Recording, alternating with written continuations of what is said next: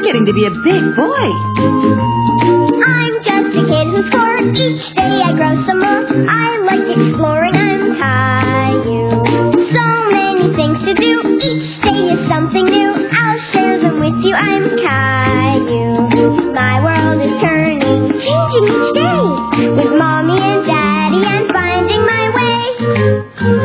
Growing up is not so tough, except when I've had enough. But there's lots of fun stuff. I'm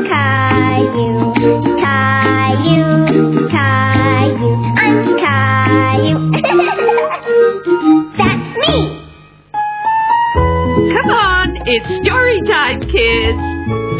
Now, let's see. This story happened when Caillou was only three, and Rosie was just a baby.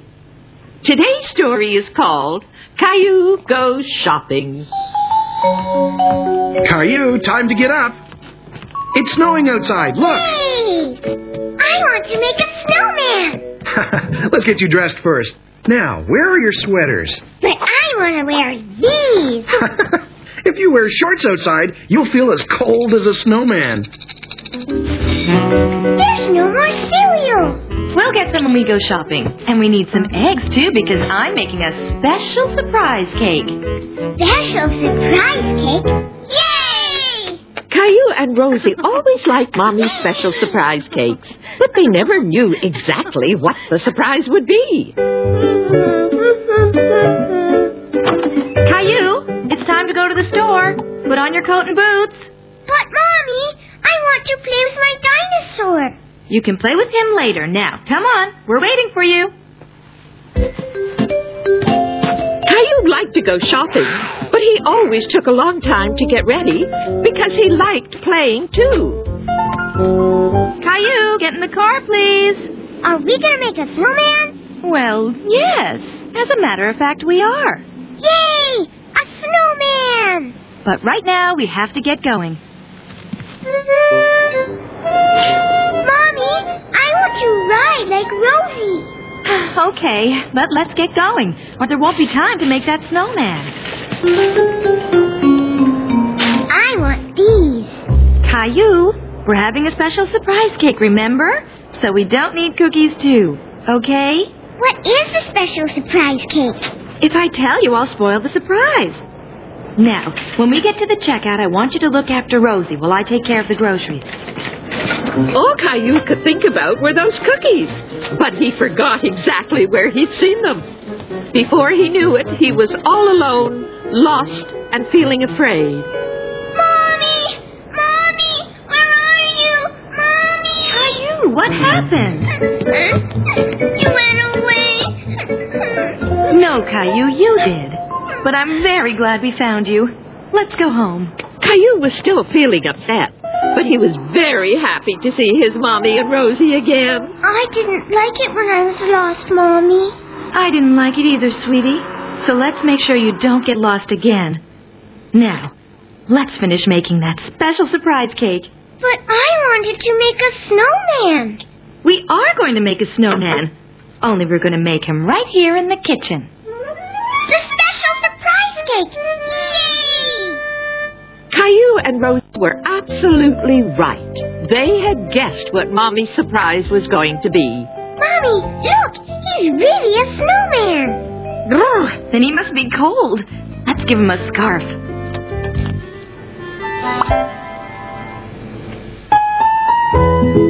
Kids, I think we have time for a story. Come on. This story happened when Caillou was three. Today's story is called Caillou in the Bathtub.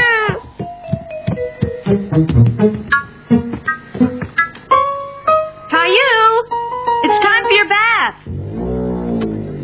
I'm serious, Caillou. I'm not going to play games with you. Caillou didn't want a bath. Where is he?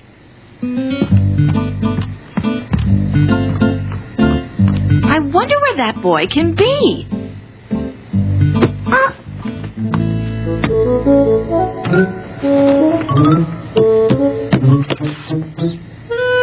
Where's Caillou? Aha!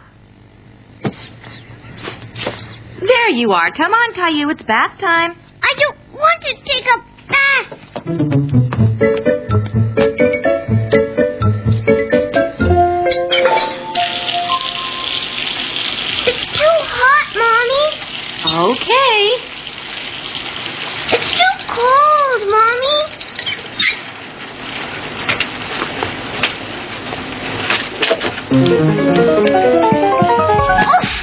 And where do you think you're going, young man? I'm going to play. You can play later. It's bath time now. You have to keep clean. I don't want to be clean.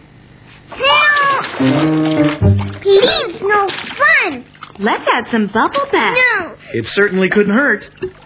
What do you say to some funny bubbles, Caillou? No. Oh. Give me your hand. Doesn't that look like fun? Suddenly, Caillou wanted to have his ducky.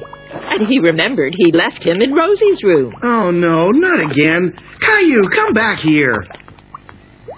My ducky! Ducky makes bubbles. Lots of bubbles. Big bubbles. Maybe this can help you make more. Caillou had discovered that bath time could also be playtime. He discovered how to make bubbles. Look at me. I can make lots of bubbles.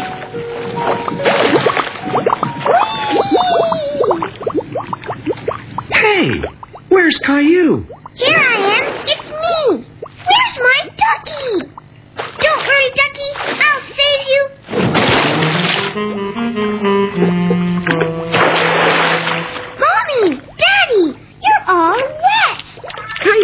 discovered that bath time could be splash time. Okay, Caillou. Time to get dried off. I don't want to. I want to play in the bath. Good. Then you'll want to play in the bath tomorrow, too. Yes, me and Ducky, and a lot of bubbles. And that's how Caillou got to love bath time. That's the laundry finished. Time for a treat, kids. It's story time. Now, what did Caillou do today? Ah, yes. Today's story is called Caillou Gets Dressed. Laundry day was a very busy day in Caillou's house. And Caillou was, well, Caillou was busy helping out. Where's the door?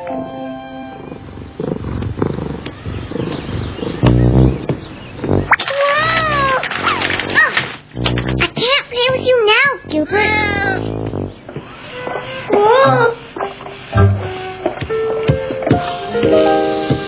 Look what I brought, Mommy. Thank you, Caillou.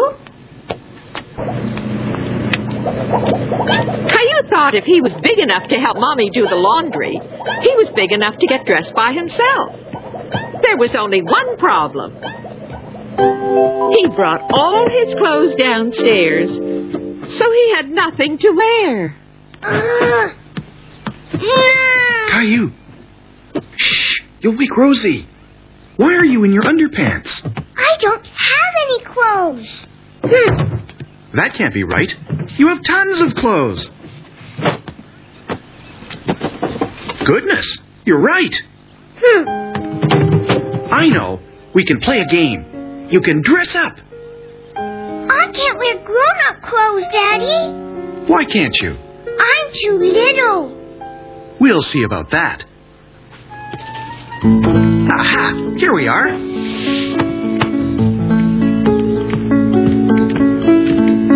They fit great. If you'd be so kind as to try this on, sir.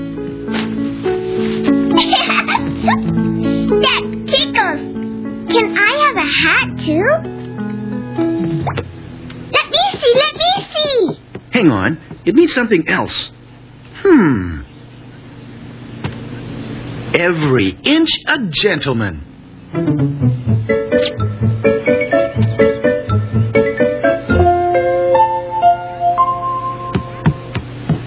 I love my mustache, Daddy. Who says you're too small for grown up clothes? Yay! Look at you all dressed up. You're so handsome. I want a picture of my two men.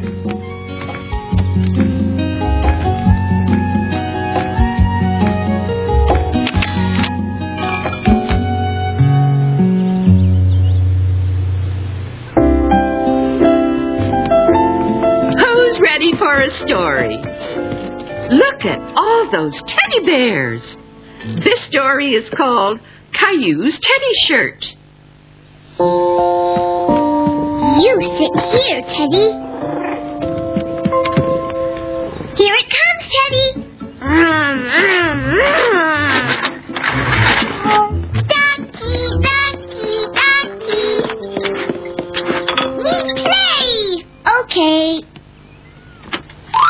No! Caillou couldn't believe his eyes. Rosie was wearing his very favorite shirt. Mommy! Mommy! What is it, Caillou? Rosie is wearing my teddy shirt. It's much too small for you, so I gave it to Rosie to wear. It's not too small for me. It's mine. Shirt, Rosie. Teddy shirt?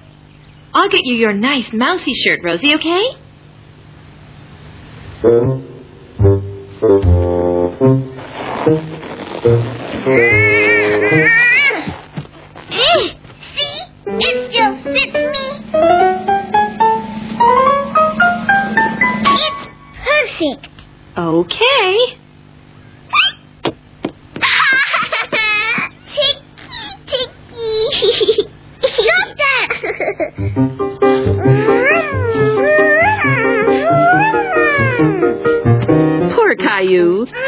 Tummy was itchy from the carpet, and his shirt just wouldn't stay tucked in. Maybe it was too small for him. But then Caillou got an idea. Caillou thought he might be able to tape his shirt.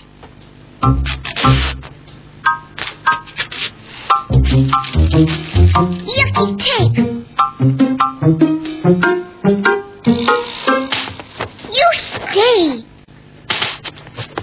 Caillou was very sad. He knew that his teddy shirt didn't fit him anymore, but he didn't want to give it up. Caillou? There's you wearing your teddy shirt. You look so cute. You were too. That's when I was little. I had my teddy shirt. I'm sorry I didn't ask you before I gave it to Rosie. I forgot how much you used to like it. Caillou still liked it, but he knew he was bigger now, and it didn't fit him anymore. Maybe we could put it away in a special place to keep forever. I'm going to give it to Teddy. Good idea. Teddy, you look beautiful in your new shirt. Mm. Teddy shirt.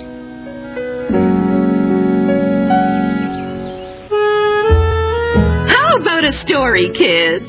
What's Caillou up to today? This story is called Caillou Goes Around the Block. Caillou loved riding fast on a shiny new bicycle, and he loved his bicycle horn. hey, that's my cookie.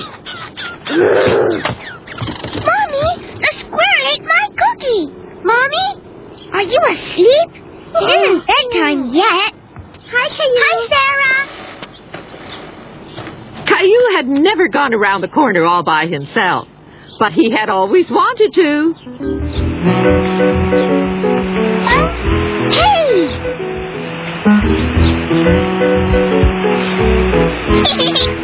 Caillou had never stood in a sprinkler with his clothes on before. It was fun being out with no one to tell him what to do.